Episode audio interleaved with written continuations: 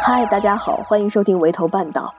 我们是一档专注恐怖和灵异的播客，在这里你可以听到经历者亲自讲述的恐怖故事。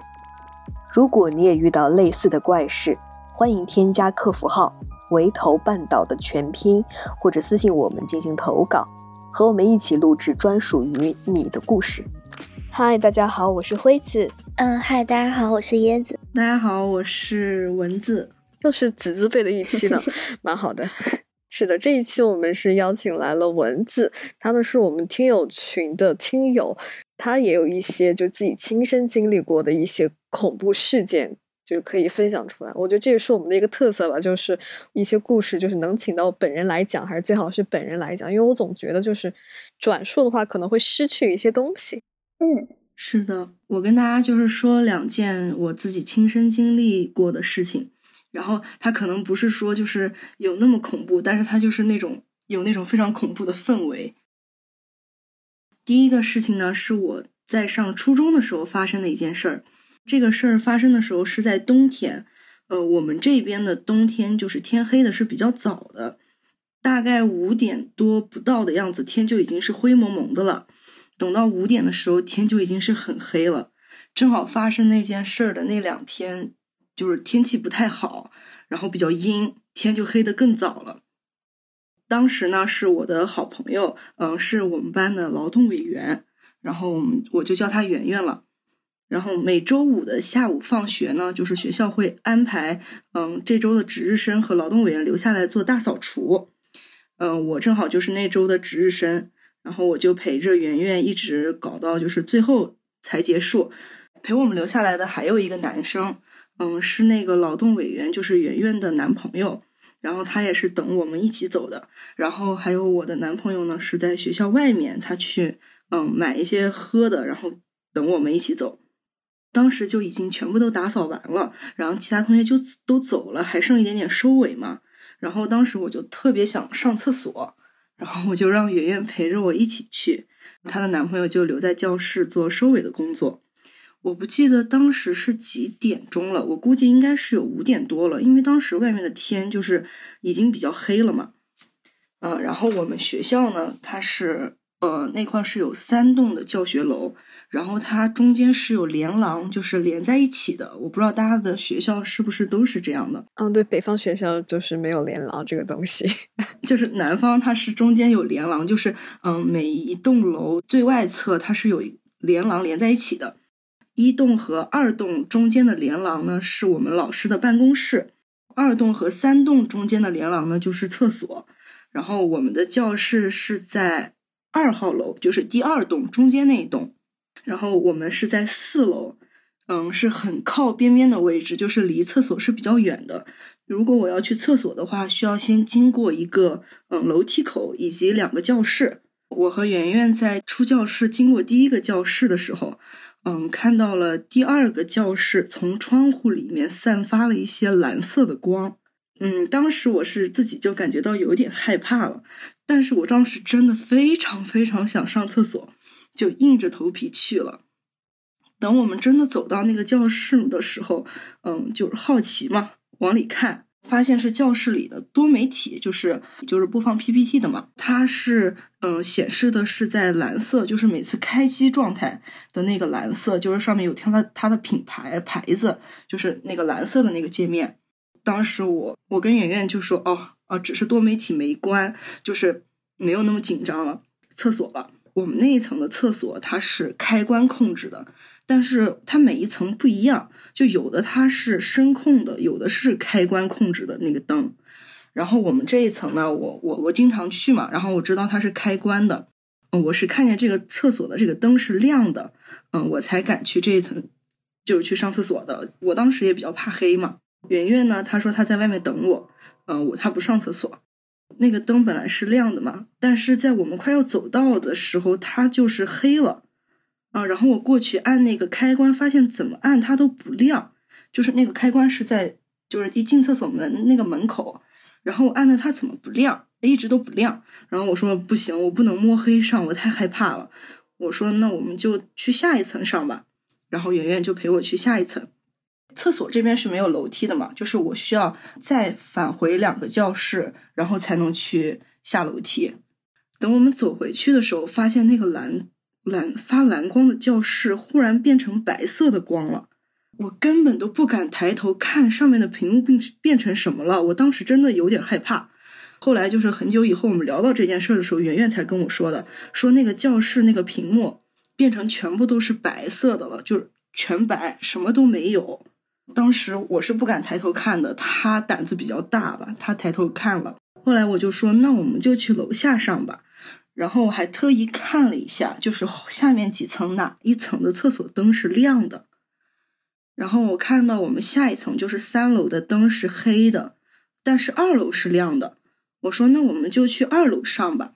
然后我们的那个厕所呢，它是门口是没有门铃的，就是你一进去以后，它会有一面墙就是隔开了，你需要绕过这个墙才能进去上厕所，是这样的。然后我们那个初中嘛，条件不是特别好，不是那种呃一个一个单独的卫生间，每一个卫生间中间就是没有门儿，就是那种小学，我不知道你们能不能理解，就是那种厕所，所以它需要有一面墙隔在中间。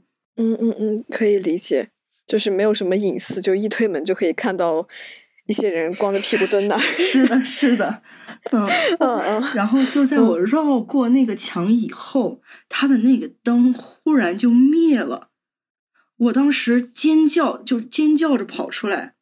等我出来以后，回头一看，灯又亮了。嗯，就是灯是声控的吗？还是？对，我当时以为是声控的嘛。然后圆圆问我怎么了。然后我说我一进去灯就暗了，然后圆圆说那可能灯是声控的吧，他让我进去喊两声试试看是不是好的。然后我第二次又进去了，我在进去之前，我特意在门口喊了一声，我在想声控灯嘛，不可能我一走进去大概就几秒钟的时间就暗了吧，顶多要持续个二十多秒，等我进去以后再喊一声。然后我进去以后呢，又是走要走到同样差不多那个位置，就是绕过那个墙以后，它又灭了啊！我立刻又跑出来，它又亮了。我当时就已经已经有点害怕了。然后当时圆圆说：“嗯，他在外面帮我讲话，他觉得可能是还是就是声控嘛，我没有说话或者是怎么样的。嗯，他当时没想到什么。”他说：“嗯，他在外面陪我陪我讲话聊天，制造点声音让灯不灭。”我想，那好吧。然后我就鼓起勇气进去了第三次。等我走进去的时候，走到那个位置，灯又灭了。我在外面里面喊了一声，我以为是声控的嘛。他在外面喊我，他还是不亮。后来我听到里面有冲水的声音，我立刻绷不住了，我。我就立刻跑出来，拉着我朋友就赶紧跑。我估计他不知道怎么了，就我一路都不敢回头，拉着他到校门口，等遇见她男朋友和我男朋友的时候，我才停下来。哦，就是你也没有看到，就厕所里面有人，因为厕所是没有门的，但是没有人，但是有冲水声。我的天呐，对，但是他那是黑的，就是里面是黑的，因为我走到那儿他已经黑了嘛。然后我在里面喊一声，我朋友他喊我，他喊我蚊子，然后我说嗯，应了他一声，灯还是没有亮，然后我就听到了冲水声，救命！我真的太害怕了，当时我就立刻出来拉着我朋友就跑了。我觉得那应该是我这辈子跑的最快的时候，我体测都没跑过这么快，就是拉着他立刻跑到校门口，就是我感觉我我不知道是我自己就是。嗯，心理压力还是怎么？我感觉我跑的这一路都没有遇到任何人，也有可能是学校就放学了嘛，就大家都回家了，我也不敢回头看，就一直跑到那儿。嗯，我当时就觉得非常恐怖。然后我男朋友问我怎么了，他们都在问我怎么了，我根本当时就是一个不敢说的状态。嗯，然后是等到我男朋友送我回家以后，嗯，我才在手机上跟他们说了这件事儿。恐怖的点就是第一个点就是我不知道为什么那个 P P 就是那个多媒体它会变成全白的，就是我现在都没有遇到过这种情况。对，一般都是蓝屏。对，就感觉被人动了一下。对，我现在也在学校就是上课嘛，我不知道为什么它会变成全白的，而且是当时这个教室是没有人了，就人都走了，没有人去操作它，它为什么会变成那样？第一次蓝色我可我觉得我可以自己。理解为就是，嗯，同学走没有关多媒体大屏幕，所以它会是那个状态，但不知道为什么会变白。然后第二个就是那个冲水声，真的太恐怖了。就感觉就特别像有一个看不到的人，然后在那边故意逗你玩儿。是的，是的，真的，我当时就是有这种感觉。嗯，后来我再也不敢在学校的厕所，就是学校里上厕所了，除非就是大白天，然后朋友陪着我去，否则我是根本不敢自己去了。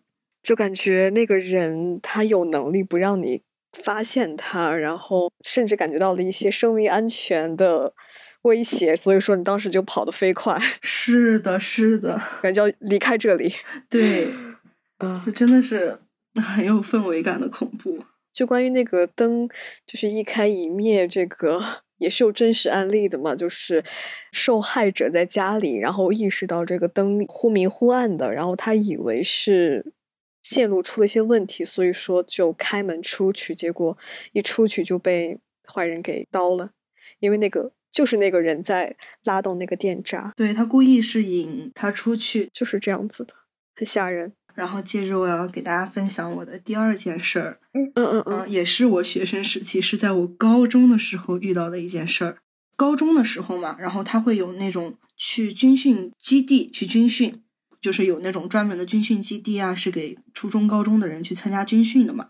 在我们得知马上要军训的时候，那一段时间，我们这个年级的同学都一直在流传关于有人说那个地方有一些什么不好的传闻啊，就是这些传闻都大同小异嘛。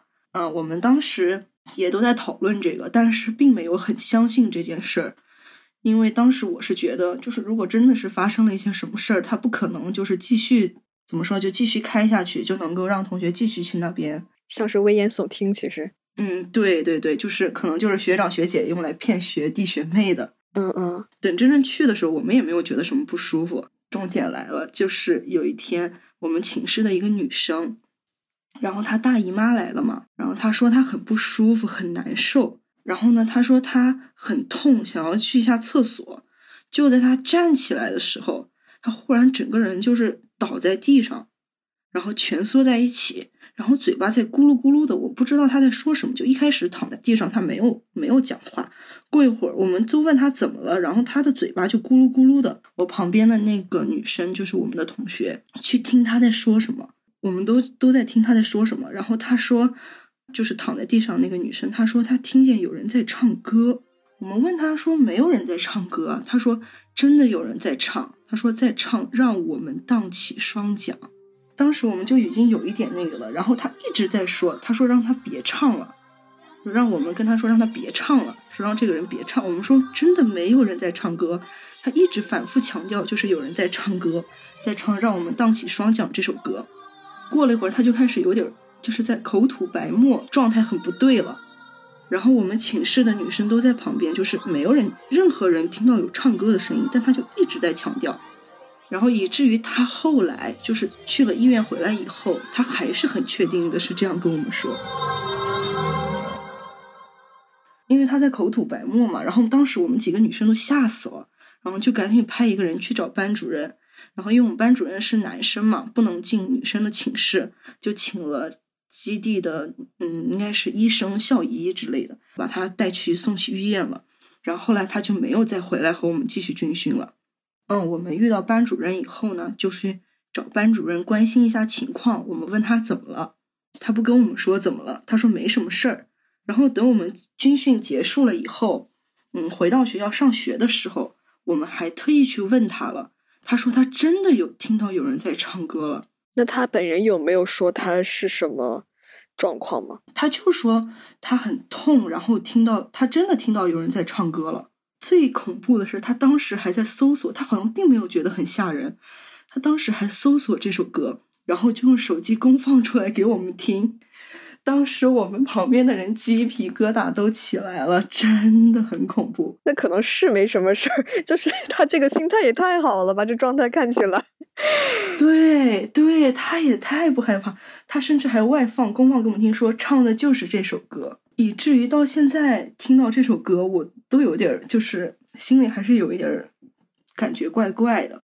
我们不知道他是痛到幻听还是怎么的，因为在军训期间嘛，肯定是不给带手机的，也不可能会有人放音乐了。再说，如果放音乐的话，我们其他人都能听见啊。呃呃，就是我的一些朋友，就是女性朋友，她们在月经来的时候也会很痛，然后也有几个是痛到那种就没有办法正常上班上学的那种状态。太痛的话，可能也是会出幻听什么的。是的，我估计是是是这样的。对我，我觉得他可能是痛到幻听了。是是是，求生欲满满。对，就是也有可能，就是班主任就是也也是为了保护他的隐私啊什么的，就不太想跟大家就是想说这件事情。嗯嗯嗯，没错。嗯，那下面一个是我的故事。我这个是我是在知乎上面看到的一个回复，然后他的 ID 叫赖川三郎，然后就依照惯例称呼他为小 A 吧。好的，嗯，那 小 A 他就在他的帖子里面描述这个故事呢，发生在二零年的十月份左右，当时他就是想要挣很多钱，所以在到处做兼职，于是，在国庆假期的前几天，小 A 他接到一个兼职。大概就是离他家一个小时公交车路程的一个地方，但是可以直达，不用转线，所以他大概就在下午一点钟的时候从家出发去等公交车。他上车之后发现人还是挺多的，但是也是有座位的。嗯，小 A 就看到后排有座位，所以就去找了一个空座位就坐下了，因为路程比较遥远嘛。然后他坐的那个座位呢是靠近过道的。他就看到靠近窗户位置的一个有一个人，那个人穿的衣服非常的奇怪。他说那个衣服不像和尚的衣服，也不像道士的道袍，但也不是会像我们平时普通人穿的那种常服。然后那个人还在睡觉。他说当时太阳是有点足的，所以太阳照在那个神身上，他看到那个人的脖子上有一些密密麻麻的红点点。他下意识的就把头扭过去，他说：“就是自己不是嫌弃他，就是怕万一那个人有什么传染病之类的。”然后车子开出去可能没有一百米，那个穿衣服的怪人就醒了。小 A 就看到那个人拿出了眼镜戴到头上，然后从衣服兜里拿出了一包那种心相印的纸巾，从纸巾包里面拿出了一张纸。小 A 看到那个纸上面写的密密麻麻的全是字儿。然后那个人就对着那张纸开始念了起来。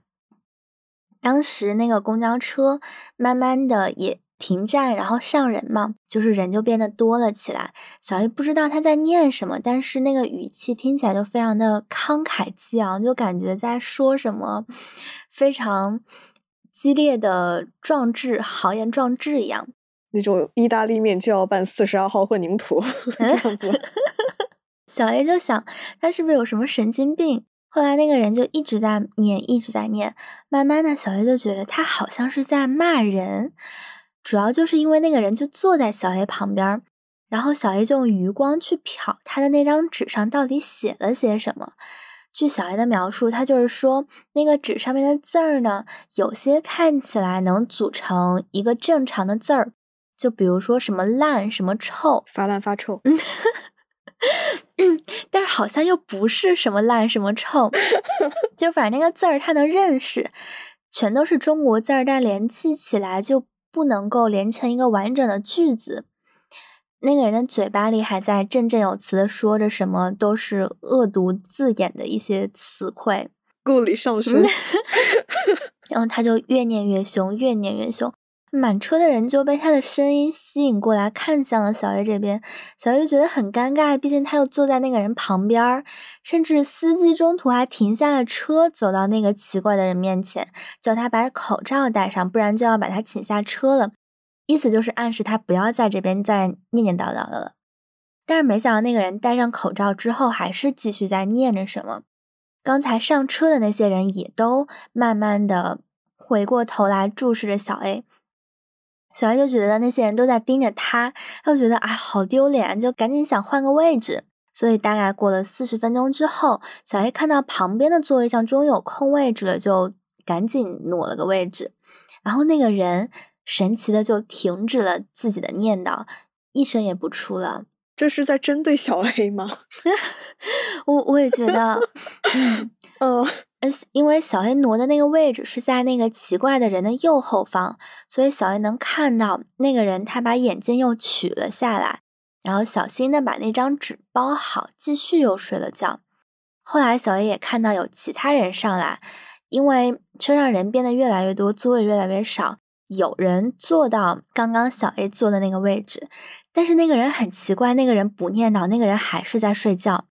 小 A 心里就非常不是滋味，他觉得，但凡是任何一个人遇到这样的事，都会在想一个问题啊，难不成他刚刚是在骂我吗？就 带着这样的疑问，就在小 A 要下车的前两站，那个奇怪的人就醒了，然后他就下车了。因为小 A 当时还要去做兼职，所以就把这个事情放到一边，也没有怎么多想。他那天就忙到晚上回家，洗漱完躺在床上。他说大概就是十一点的时候，他的微信突然就叮叮叮响了两声，他就看到有人加他，那个人的名字叫仙元堂，他的微信地址是东北。小 A 呢，他在成都。哦，这就很合理了，就是东北的大仙儿啊，对，很合理。嗯，东北大仙儿过来。呃，小 A 呢，他是在成都，他当时就心想，哎呀，这是谁呀？他又不认识，而且离他那么远。那个人加了小 A 两次，然后加他的时候，不是一般加好友都可以发那种验证消息吗？那个人就在验证消息里面写了一行字，大概的意思就是，我们两个当时关系那么好，现在你走了，连拖鞋都不给我留下，你要我能怎么办？就很奇怪，什么叫拖鞋都不给留下？对。小 A 就觉得特别奇怪，就想这个人是不是加错了，但是他又非常的好奇，所以就通过了这个人的好友邀请，然后就给他发了消息，就问你是谁，但是他一直没有给小 A 回复，小 A 就觉得特别奇怪，就点进了那个人的朋友圈，那个人的朋友圈里面没有一张照片，都是录的那种短视频，视频里面有一卡车的。纸金银财宝就在马路上烧，还有一些比较奇怪的，类似于做法事的视频。小 A 他不是很懂这些东西，而且他确实也是从小被吓到大的人，并且也是一个神经比较大条的人。他只是觉得非常的奇怪，然后当天做兼职也特别累，所以就睡着了。但是当天晚上他做了一个梦，那个梦里的场景就是。小 A 他在杭州的一座山上租了一个房子，那个房子只有一个房间，然后房间里面很黑暗，但是他有一些合租的舍友。那个房子是两栋楼，有两个房东，但是好像大家都不想看到那个房东，都很害怕他，害怕房东收租 没钱，有可能。但是小 A 不记得他那些合租的舍友长什么样子。但是他记得房东有一个儿子，好像也很招人讨厌的样子。小 A 就特别的奇怪，自己在成都好好的，为什么要跑到杭州的山里来租个房子？所以小 A 就走出了那栋房子。他看到那座山下面有河流，然后他就往回走。他发现进屋的路都是那种泥巴路，那个屋子的门也特别矮。就在这时候。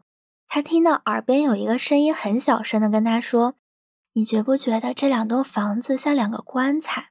小安第二天醒了之后，就回想起前一天晚上的事情，他又觉得有一些心惊胆战，所以就把这件事情告诉了他的妈妈。他的妈妈就就觉得他神神叨叨的，就说：“哎呀，你放宽心吧，可能就是最近怪事儿比较多。”然后他也把这件事情告诉了他的妹妹，还有他的朋友。小 A 的朋友就叫他把加他微信的那个人给删了，连就是一些截图也不要留下。事后好像也没有发生什么，就直到国庆节之后，小 A 他回到了自己的家，他那天就约了朋友出去玩，分别是一个女生和一个男生。那个男生小 A 叫他安毛。阿毛呢？他跟小 A 是住在同一个小区的。他们那天玩的有点晚，大概是在凌晨四点钟的时候才结束。然后那个女生住得很远，他们就觉得，哎呀，打车回去有点不划算。阿毛就说：“索性我们就扫个共享汽车。”先把那个女生送回去，然后他们两个再开回自己小区附近去把车还掉。开车送女孩的那段路是小 A 开的，从女孩家回小 A 和阿毛家的那段路是阿毛开的。就在马上快要到了的时候。在这时，他看到了一个白色的塑料袋在他们的车前面飞，然后那个塑料袋慢慢就变成了半个人高的影子，然后又慢慢变成跟人一样高的，穿着白色衣服，然后头发到腰部，那个头发就跟很久没有洗了一样的那种油乎乎的一绺一绺的头发，然后那个人的身上还有一些小黑点。小 A 看到那个人。姑且称之为那个人站在桥中间的围栏上面。小 A 他虽然是一个从小吓大的人，但是还是觉得有点恐怖。但是阿毛当时正在开车，他一想，哎呀，还是不要打扰他了，所以就没有跟阿毛说。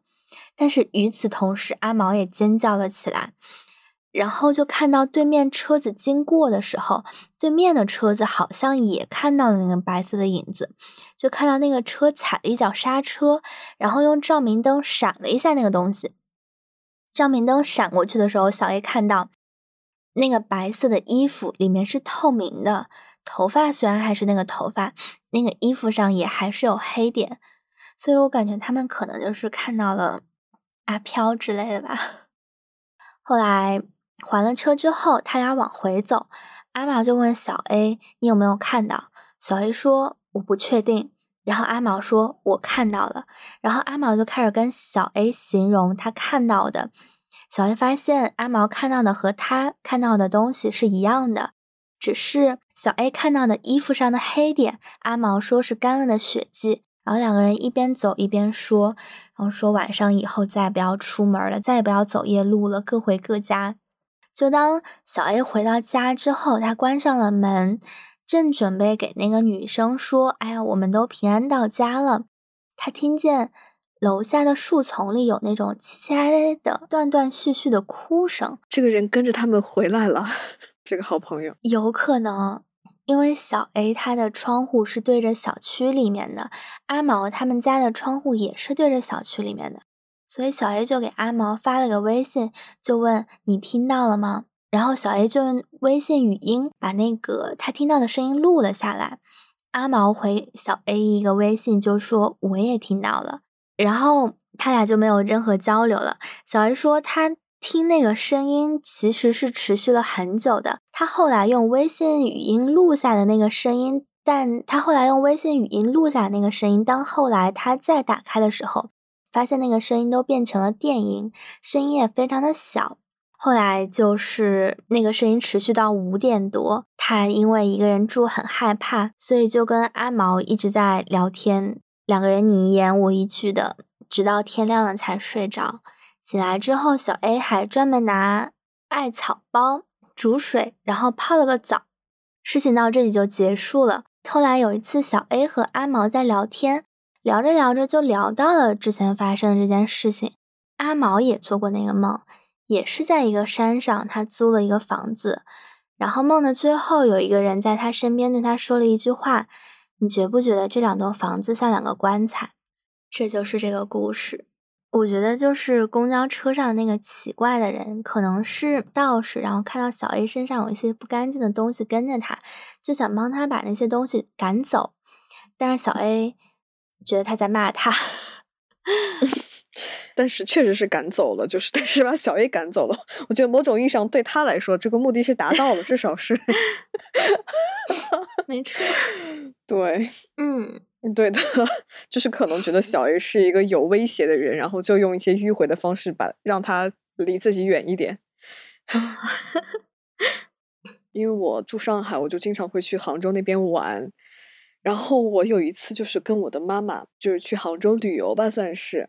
然后那是我第一次去杭州，我就发现那个西湖景区特别特别特别的大，呃，就是我就是完全找不到入口在哪，好像哪里都是入口，好像哪里都可以进。看着地图看半天也完全没有看懂是什么意思。然后我们就打算就不管了，反正旁边就是西湖，找不到大门，那我们就随便进吧。大家就抱着这样一种心态就去了西湖，就第一次去西湖。我们就发现，就是景区是真的大，就导致有一些地方是荒无人烟的。就是我们走着走着，就是越走越深，然后甚至看到一些私人住宅。但是我看那个地图上，我们还是在景区里面，但我看到一些私人住宅和和一些私人的汽车，还有一些就像是私人的田地一样。然后那些田地的那个形状也很奇怪。我觉得我小时候也是在乡下农村，是我见过一些种蔬菜、种水果那些。梯田是怎么搞的？我觉得我是能懂，但是我看不懂，就那些田为什么要围成那个样子，而且里面好像没有种什么东西，就是把它都围成各种各样奇怪的形状。就我不知道这一块地方是干嘛的，不会是进到了桃花源？可能不是，桃花源有汽车，很奇怪，非常的奇怪。然后走着走着，这时候发现，甚至有一个道观，这个让我很震惊。而且那个道观是一个看起来挺响亮的名字，但是我忘记它叫我什么什么观了，反正是三个字。然后我就感觉，呃，这算是我们看到的一个景点吗？就类就类似于就是西湖里面就某一个呃小分支景点，我是这样以为的。然后我就跟我妈进去了，然后进去之后就发现里面不太像一个景点，它非常非常的小，真的是有人在里面跪着磕头，而且那个氛围也感觉不是很对劲儿。那个磕头的人就是在哭，就是院子里面全是插着很多的香炉，就是香炉里面燃着很多香。几个人确实穿着是道袍，但是也同时也踩着皮鞋和西裤，大概这样一种感觉。然后那一帮人就见到我们两个人进去之后，就是眼神就交换了一下，大概就是说，虽然里面人非常多，来来去去的，像是在搞什么仪式，但是好像不太认识我们两个人。然后我和我妈就还是处于一种就是逛逛看看。稀奇一下这样的心态，然后就过来一个穿道士服装的人，就过来拦我说：“这边是不可以进的，说那个到关门的时间了，就不迎客，大概是这个意思。”就敷衍了我一下，然后就把我们给赶出去了，完全不懂他们在干嘛。然后之后我们就出来了，然后我出来之后，我就把那个地图点开，我就搜了一下这个道观的名字，这三个字“叉叉观”，然后我搜了一下，发现根本不在这儿。啊，妈呀！离我们还特别的远，不知道这边到底是在做什么。天呐，我之前去西湖边上玩的时候，也走到过那种没有人的小道上面，但是感觉那边好像应该还属于景区内，因为它在湖边上修了一些椅子，但是那一块儿就是有点像一个停车场，然后只有一个椅子在湖边，然后它还引了一个水渠到一个地方。然后那一块就只有那个椅子，然后周围都是土地，我我就感觉好奇怪啊！就是西湖景区太大了，哦，是的，西湖真的太大了，嗯嗯嗯，我感觉晚上的湖水还有晚上的海，就是好像要把人吸进去一样，就变得黑漆漆的。啊，是是是是是。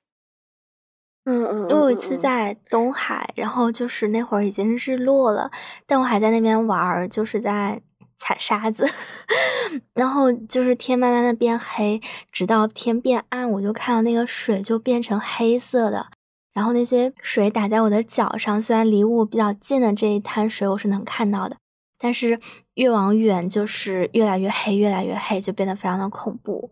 我也完全不知道那水里面藏着些什么。对，感觉要死在那儿都没有人知道。